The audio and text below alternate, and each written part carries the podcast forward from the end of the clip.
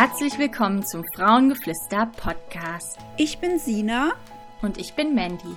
Wir sind Heilpraktikerin und Gründerin von Frauengeflüster. Auf unserem Blog und in diesem Podcast möchten wir unser Wissen rund um unsere Herzensthemen Naturheilkunde und Frauengesundheit mit dir teilen, damit du noch heute in ein bewusstes und selbstbestimmteres Leben starten kannst. Wir freuen uns, dass du dabei bist und wir wünschen dir ganz viel Spaß beim Hören dieser Folge. Ja, hallo zu einer neuen Podcast-Folge. Wir waren in den letzten Wochen und Monaten ja doch ein bisschen weniger aktiv. Jetzt geht's aber wieder richtig schön los mit neuen Podcast-Folgen.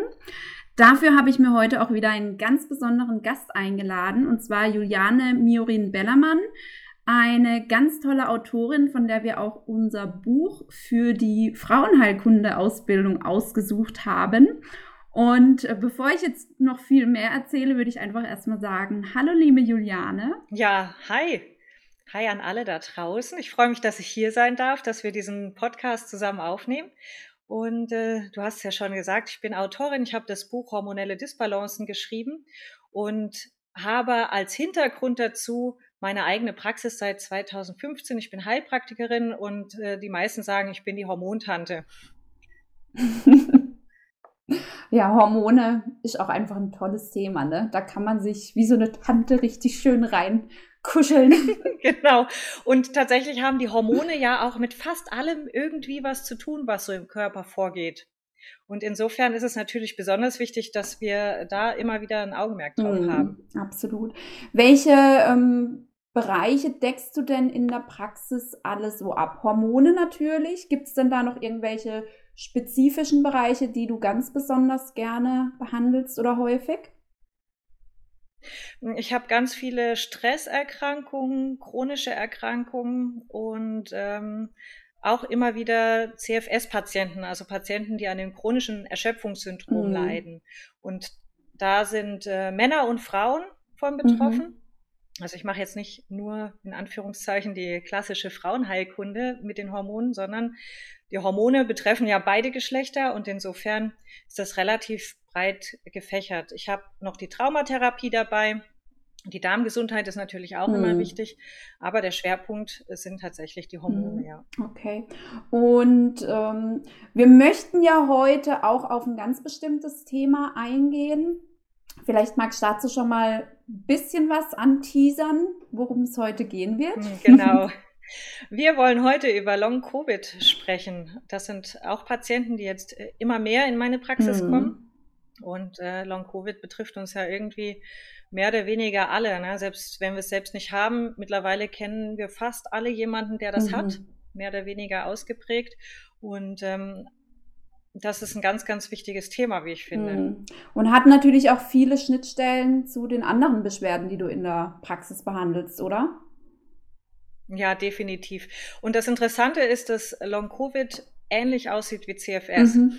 in den Symptomen zumindest. Ja, also dass man Haarausfall hat, Müdigkeit, ähm, so eine große Erschöpfung, dass manche gar nicht mehr richtig aus dem Bett kommen, ja, oder mhm. Mittagessen kochen einen schon total erschöpft, aber eben auch in weniger krassen Abstufungen, dass man einfach konstant müde ist, dass man irgendwie seinen Tagesablauf nicht mehr in den Griff bekommt. Hm, oder auch infektanfälliger geworden ist, hm, schlechte Haut hat oder teilweise auch Fieberschübe bekommt, wenn man sich sportlich betätigt, mhm. zum Beispiel. Mhm, ja. Absolut. Und das sind beides Long-Covid-Thematiken sowie CFS. CFS wäre ja das chronische Fatigue-Syndrom, oder? Hm, genau. Und ähm, es fällt einfach auf, Parallelen. Man weiß ja, also über Long Covid noch nicht so viel. Das ist ja vieles, was man jetzt so nach und nach erst rausfindet. Mhm. Ähm, das chronische Erschöpfungssyndrom ist leider auch nicht so bekannt, obwohl ähm, viele Menschen in Deutschland daran leiden und es ist auch noch nicht so fertig erforscht. Aber ähm, wenn man mit diesen äh, CFS-Patienten arbeitet, fällt einem einfach auf, dass diese Long-Covid-Geschichte, wenn diese Patienten kommen, ähm, sehr ähnlich ist. Mhm. Ja, das CFS wird ja verdachtsweise, also man vermutet hauptsächlich ausgelöst durch das Epstein-Barr-Virus, das wir zum Beispiel haben, wenn man das pfeifersche Drüsenfieber mhm. hatte. Ja. Ähm, und dieses ähm, Epstein-Barr-Virus hat die Fähigkeit, sich in Zellen reinzusetzen sozusagen. Das heißt, wenn die Zelle repliziert wird, also ähm, neu gebaut wird, kopiert wird im Körper, was ja jeden Tag in uns allen passiert, dann wird leider auch dieser Virus kopiert und neu mhm. gebaut. Ja. Und ähm, der Coronavirus scheint was Ähnliches zu tun und scheint dann ähnliche äh, Folgen auch zu haben. Ja. Ähm, bei Long Covid ist es nur so, dass es teilweise auch auf die Gerinnung geht, äh, zum Beispiel ja die Hormonachsen, die Muskulatur, das ist ein bisschen mehr, die Lunge, das Zwerchfell, klar. Mhm. Das ist das ist ein bisschen mehr als beim CFS, dass es auf diese äh, Achsen geht. Aber wie gesagt, also viele Sachen habe ich von Anfang an gedacht, oh, das sieht aber relativ gleich mm, aus. Glaube ich dir sofort. Also kommt mir in der Praxis tatsächlich auch sehr häufig so vor, dass die Patienten sich eigentlich kaum von den Erschöpfungspatienten, von den, von den CFS-Patienten etc. unterscheiden. Ähm, woran, wenn ich jetzt als Patient ein Long-Covid bei mir vermute, woran könnte ich das selber denn erstmal ausmachen oder die Vermutung äußern, dass es damit zusammenhängt? Ja, die natürlich als erstmal, dass man Corona mhm. hatte. Ähm, das wird ja doch relativ gut überwacht nach mhm. wie vor. Und ähm, die Symptome fangen nicht zwingend direkt nach der Genesung an. Also nach der Genesung ist es ja sowieso meistens so, dass wir noch ein bisschen erschöpfter sind. Das kennen wir ja von, mhm. von anderen Erkrankungen auch. Absolut, ja. Das meistens ist das auch eher so was Schleichendes. Und dann nach ein paar Wochen, drei, vier Wochen, ich weiß nicht, wie du das merkst in deiner Praxis, aber bei mir ist es häufig so, dass die Leute sagen, naja, nach drei, vier Wochen ging es mir irgendwie immer noch schlecht. Ich habe jetzt massiv Haarausfall zum Beispiel und ich bin einfach immer müde. Ich komme kaum aus mhm. dem Bett. Und ähm, irgendwie, ich könnte einfach immer nur schlafen. Also ich gehe auch früher ins Bett, der Schlaf ist nicht so erholsam. Das sind so die ersten Faktoren, wo man vielleicht mal sagen könnte, okay, ich hatte Corona, das sind jetzt Folgen mhm. und offenbar hat mein Körper doch mehr darunter gelitten, als äh, es vielleicht auch erst den Anschein hatte. Natürlich, wenn man Corona sehr stark hatte, sehr massiv hatte, dann ist es noch wahrscheinlicher, dass ich Long-Covid bekomme, weil das ähm, den Körper in den Nährstoffen, also Vitaminen, Spurenelementen und so weiter natürlich sehr, sehr erschöpft, wenn ich so eine Erkrankung mm, habe. Klar. Das heißt aber, selbst wenn ich einen sehr schwachen Verlauf habe oder wenn ich eventuell sogar gar keine Symptome habe, kann dann trotzdem ein Long-Covid auftreten? Ja. Leider mhm. ja, das ist das Fiese. Mhm. Okay. Das heißt im Endeffekt, wenn ich jetzt solche Symptome bei mir vermute oder bei mir beobachte, besser gesagt, und hatte zwar keine akute Corona-Erkrankung, liegt die Wahrscheinlichkeit schon nahe, dass eventuell doch eine unentdeckte Corona-Infektion vorgelegen hatte, sofern es nicht getestet wurde. Ja, genau. Das stimmt. Und was bei diesen ähm, ein bisschen schwächeren Verläufen häufig als erstes auffällt, ist, dass das Lymphsystem sich staut. Mhm. Also die mhm. haben dann eher Kopfschmerzen und vor allem auch Kopfschmerzen so im oberen Halsbereich, also da, wo der Kopf in den, in den Nacken quasi übergeht, dass es sich da dann gerne staut. Okay. Entschuldigung. Mhm. Spannend. Das heißt, ähm, Lymphsystem betrifft dann auch den ganzen Körper, also dann, dass dann eventuell auch vermehrt Ödeme oder ähnliches sich bilden oder wirklich nur im Kopfbereich dann sozusagen. Tatsächlich kann das auch fortschreiten, dass sich vermehrt äh, Ödeme bilden, mhm. denn diese Corona-Infektion kann auch das Hormonsystem verschieben. Das heißt, es kann passieren, dass wir eine sogenannte Östrogendominanz bekommen. Mhm. Es wird sehr fachlich, also wir haben ja alle äh, Hormone, Männer und Frauen, und äh, Progesteron, Östrogen haben wir vielleicht alle schon mal gehört bei den Frauen. Die haben ja was mit unserem Zyklus so mhm. zu tun. Und Östradiol hat was mit Wassereinlagerungen zu tun. Und ähm, es fällt auf, dass bei vielen Leuten, die Corona hatten, der Östradiolspiegel ansteigt. Ja, das kann sich dann eben auf die Wassereinlagerungen auswirken. Das ist das ist einfach eine Wirkung von Östradiol. Mhm. Das kann sich aber auch auf die Blutgerinnung auswirken beispielsweise. Das kann sich auf ähm, eine Regelblutung auswirken. Mhm. Ja. Und ähm, die ganze Hormonachse im Prinzip verschieben, dass es äh, sogar bis zu ähm, Zyklusunregelmäßigkeiten kommen kann. Mm. Das fällt mir tatsächlich am häufigsten in der Praxis auf. Die Zyklusstörungen, die danach Corona oder ähm, selbst wenn es dann nur reine Infektionen ohne Symptome waren, dass da dann trotzdem ganz häufig der Zyklus ordentlich durcheinandergewürfelt wurde. ja, leider ist das so. Mhm. Ne? Und ähm, das ist natürlich für die Frauen ganz schrecklich, weil das teilweise zu massiven Sturzblutungen auch kommen mhm. kann, vaginale Sturzblutungen. Mhm. Ja, ist natürlich nicht bei jedem so extrem, aber wenn äh, jemand solche Sturzblutungen hat nach einer Infektion oder vielleicht auch nicht wusste, dass er das hatte, auch dann sollte man unbedingt nach dem Hormonsystem schauen, nach dem Lymphsystem schauen, dass das alles wieder hm, sortiert werden kann vom Körper. Ja, mit, mit therapeutischer Hilfe funktioniert das meistens leider nur. Mm, ja. Und ähm, wie gehe ich vor, wenn ich jetzt einen Long-Covid bei mir vermute? An wen kann ich mich da wenden? Was sollte als erstes angeschaut, getestet werden? Gibt es irgendwelche Dinge, die unbedingt immer abgeklärt werden sollten? Hm. Also man sollte sich auf jeden Fall an jemanden wenden, der sich mit Hormonen auskennt. Mhm. Das äh, macht schon Sinn, weil einfach dieses Long-Covid ähnlich wie das CFS, sehr, sehr stark mit den Hormonkurven und äh, Hormonachsen korreliert. Mhm. Ja, das heißt, ich sollte mir, wie gesagt, jemanden suchen, der sich damit auskennt, mit Hormonen, mit der Hormontherapie auch auskennt. Das heißt jetzt nicht zwingend, dass ich jetzt die Hormonhämmer bekommen muss, sondern erstmal brauche ich jemanden, der mir was über mein Hormonsystem sagen kann und auch sich Laborwerte mal anschauen kann. Mhm. Und dann ist es interessant, dass man auf jeden Fall die Steroidhormone sich anschaut, wie Progesteron und Östradiol. Mhm. Es sollte sich angeschaut werden im Tagesverlauf Cortisol und äh, DHEA, das sind Nebennierenhormone, die sind meistens auch mit betroffen. Mhm.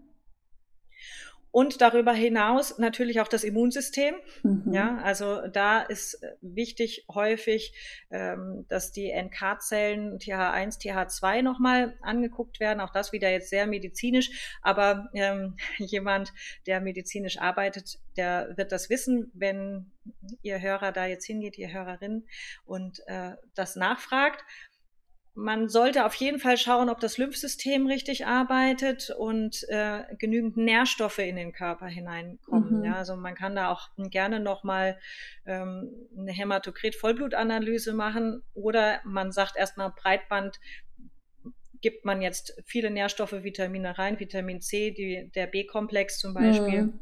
Häufig braucht man auch Eisen, je nachdem, was mit der Gerinnung oder Klar. auch mit mhm. der mit der Zyklusblutung passiert ist. Und dann muss man auch schauen, wie erschöpft jemand ist. Also braucht er vielleicht auch noch äh, Präparate, die äh, ja einen erstmal ein bisschen helfen, wieder in die Kraft zu kommen. Ja, also so wie Glutation oder mhm. so.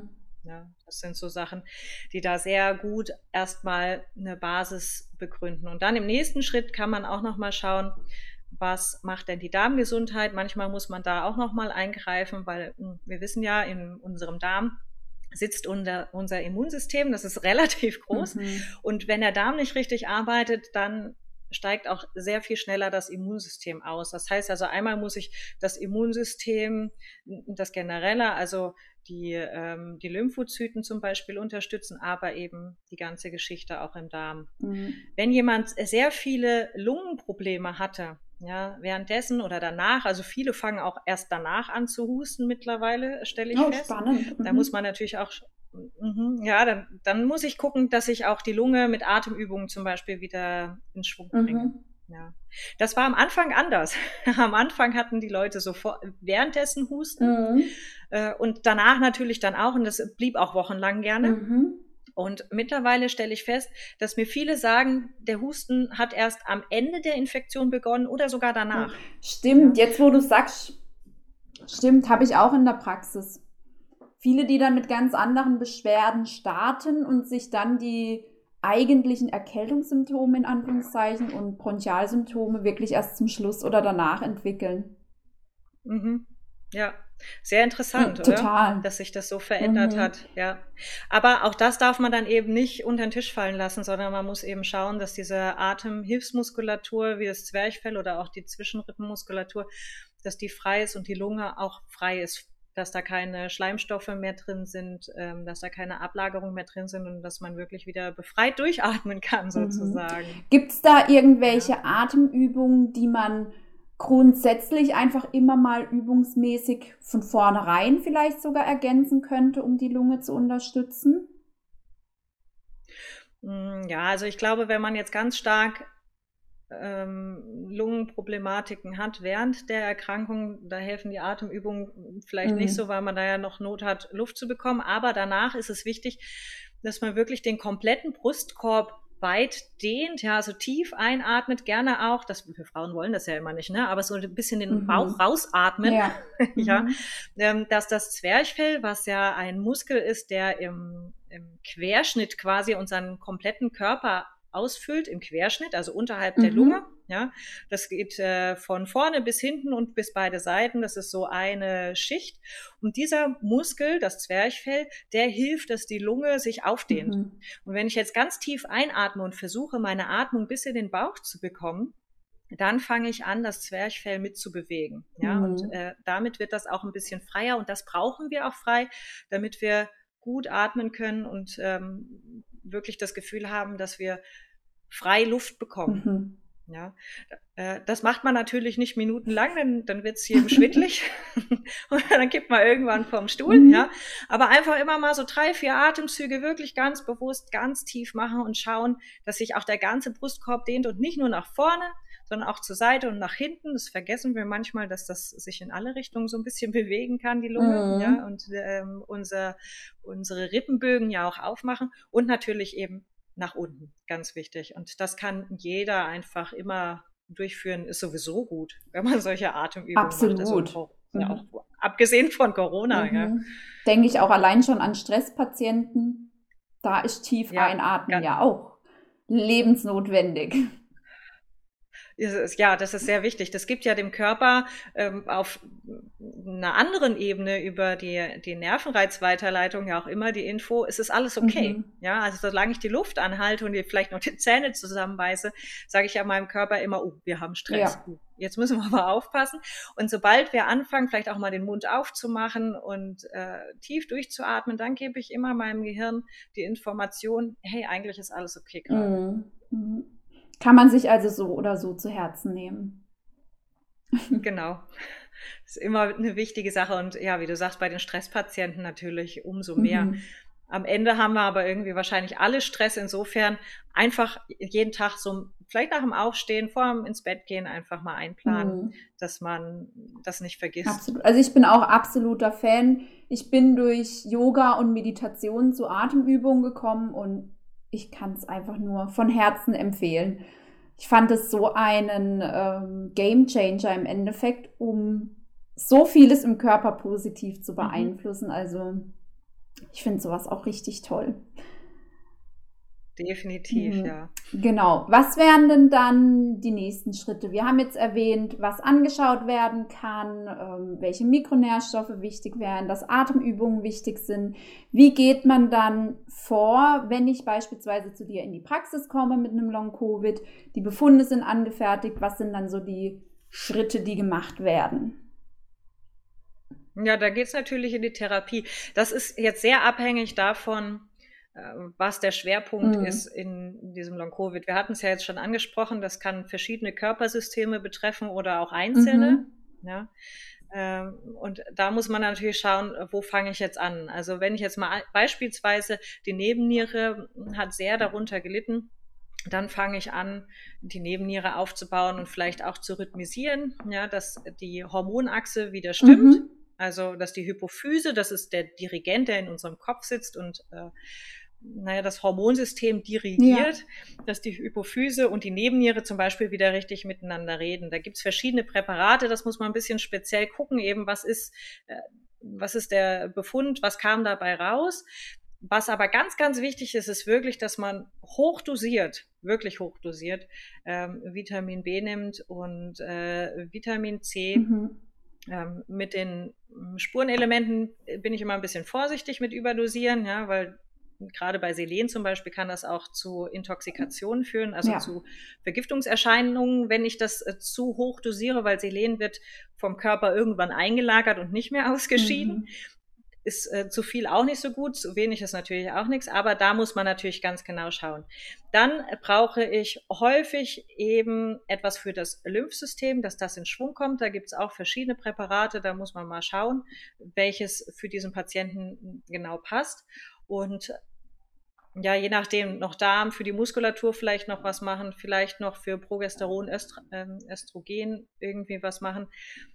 Man kann das pauschal nicht sagen. Es gibt leider nicht dieses, mhm.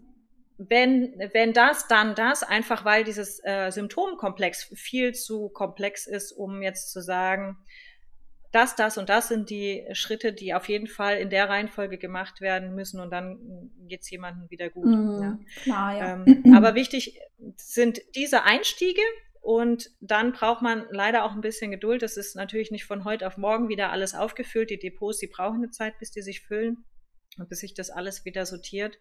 Also man sollte schon ein paar Wochen, teilweise sogar Monate einplanen, bis sich das alles wieder richtet. Na, absolut. Gibt es denn auch, gerade wenn ich jetzt so ans Lymphsystem denke, könnte ich da auch mit manuellen Methoden, Lymphdrainage oder ähnlichem arbeiten oder wirkt sich das in dem Fall nicht so optimal aus? Nee, das kann man schon mhm. auch machen. Also äh, man kann natürlich zur manuellen Lymphdrainage gehen und sich die, die Lymphbahnen auch nochmal unterstützen lassen, auf diesem Weg auch schauen, ob der Hauptlymphknoten frei mhm. ist.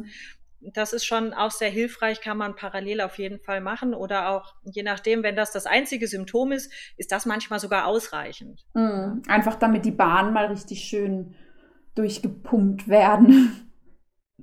Ja, genau. Und da haben ja die Therapeuten auch eine, eine super Erfahrung mit, ja, die Lymphdrainage anbieten mhm.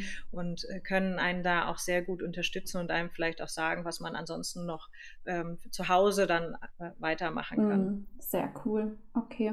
Und ähm, gibt es denn sonst noch Tipps oder Tricks, wie ich ein Long-Covid vorbeugen könnte? Oder gibt es bestimmte Personengruppen, die sehr häufig betroffen sind, sage ich jetzt mal? Hm, bestimmte Personengruppen, ich weiß nicht, wie du das hast in der Praxis. Ich habe den Eindruck, das geht querbeet. Mhm. Ich würde vermuten, dass jemand, der eine Vorbelastung hat aufgrund äh, viel Stress zum Beispiel im Leben oder der ähm, generell einfach schon viele Infekte vorher hatte, eine andere chronische Erkrankung hatte, ähm, vielleicht auch eher davon betroffen ist, einfach aus dem Grund, weil dann äh, das Hormonsystem sowieso schon mehr belastet ist und auch die Nährstoffe natürlich deutlich mehr verbraucht werden.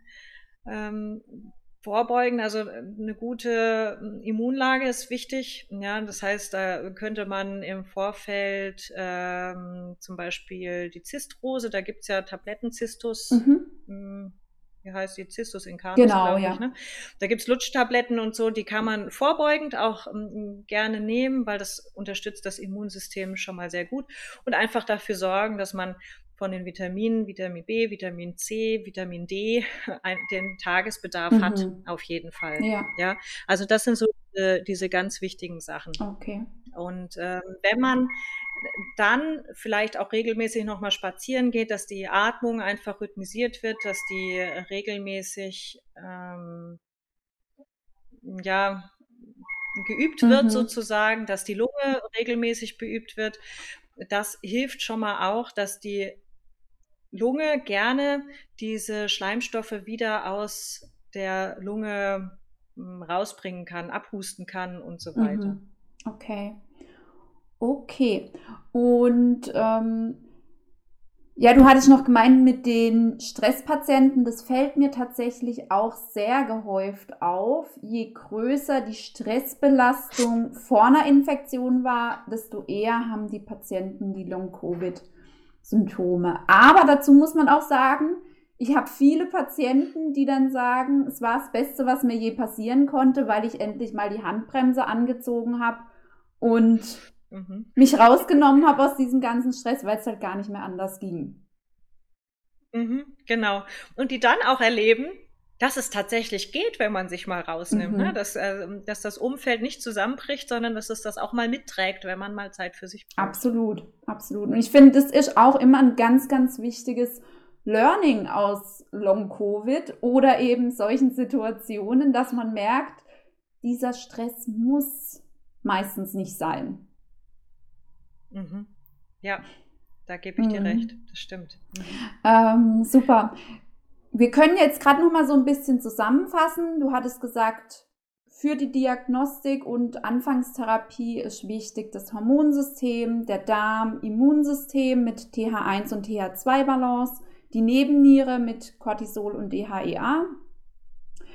Mikronährstoffe waren die B-Komplexe. Mhm, unter anderem, genau, Vitamin C, Vitamin D mhm. ist natürlich auch wichtig. Genau. genau. Und Glutathion hattest du, glaube ich, auch noch ähm, genannt. Mhm, genau. Also es ist für jemanden, der sehr, sehr erschöpft ist, auf jeden Fall immer eine Idee, dass man mal dieses Glutathion mhm. nimmt, äh, um äh, ja, die Zellregenerativität und auch die Zellaktivität zu unterstützen. Mm, mm, absolut. Ähm, Darm finde ich persönlich auch immer eine wichtige Achse, weil ich da auch ganz häufig sehe, dass äh, Dysbiosen entstehen durch Corona, ähm, selbst bei der Impfung, einfach weil der Körper durch den äußeren Stress vom Immunsystem so getriggert wird, dass sich halt auch im Darm vieles verändert. Kommt dir das auch bekannt ja. vor? Definitiv, ja. Also äh, Stresspatienten haben häufig Darmprobleme. Und da ist jetzt natürlich die Frage, was war zuerst? Henne oder Ei? Mhm.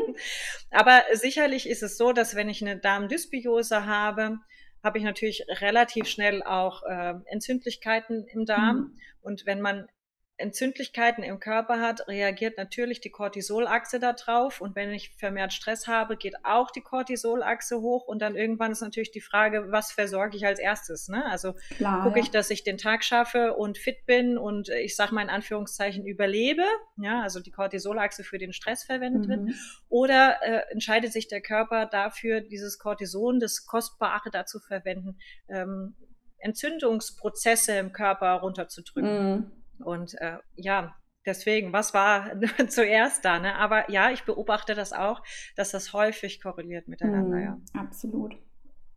Das heißt auch hier jedem, dem auffällt generell, dass dann vermehrt Darmbeschwerden kommen. Ich persönlich habe zum Beispiel ganz viele ähm, Corona-Patienten, die sehr starke Durchfälle haben, gerade in den ersten Tagen mhm. und eben gar keine anderen Symptome mehr. Das war ja zwischenzeitlich mhm. mal nur die Erkältungswelle und mhm, jetzt eben ja. mehr die Magen-Darm-Welle gefühlt. Ähm, mhm, ja. Da macht es natürlich dann auch total Sinn, genauer auf den Darm zu schauen. Definitiv. Und auch wenn man das Gefühl hat, dass man vermehrt Lebensmittel vielleicht nicht so verträgt mhm. ja, oder hm, auch da vermehrt Kopfschmerzen bekommt zum Beispiel, das könnte ähm, eben auch aus dem Darm kommen. Mhm, absolut, absolut. Okay, ich glaube, wir haben soweit schon mal alle wichtigen Punkte genauer beziffert. Man könnte natürlich auch stundenlang über das Thema referieren. Ähm, stimmt. äh, ich würde aber sagen, wir machen hier jetzt erstmal einen kleinen Cut. Wenn die Patienten jetzt aber hier zuhören und unbedingt Hilfe brauchen und gern zu dir kommen würden, wie könnten sie dich denn finden? Welche Möglichkeiten gibt es, um sich von dir betreuen zu lassen? Mm, am besten geht man auf meine Webseite. Mhm. Das ist äh, www.heilpraxis-avalon.de. Mhm. Äh, Avalon schreibt sich Anton Viktor, Anton Ludwig Otto Nordpol, mhm. kompliziertes Wort. Und da stehen dann alle Informationen, die man so braucht, wenn man mich kontaktieren Super. Möchte. Ich verlinke deine Website auch auf jeden Fall nochmal direkt unter der Folge, damit es jeder auch abrufen kann. Und mhm, sehr schön. Ja, und dann würde ich erstmal sagen, ganz, ganz lieben Dank, dass du dabei warst. Von mir aus können wir sehr, sehr gerne noch weitere Folgen machen. Und ähm, ja, dann bis zum nächsten Mal. Ja, vielen Dank für die Einladung. Bin ich gerne dabei und bis zum nächsten ja. Mal. Tschüss. Ciao.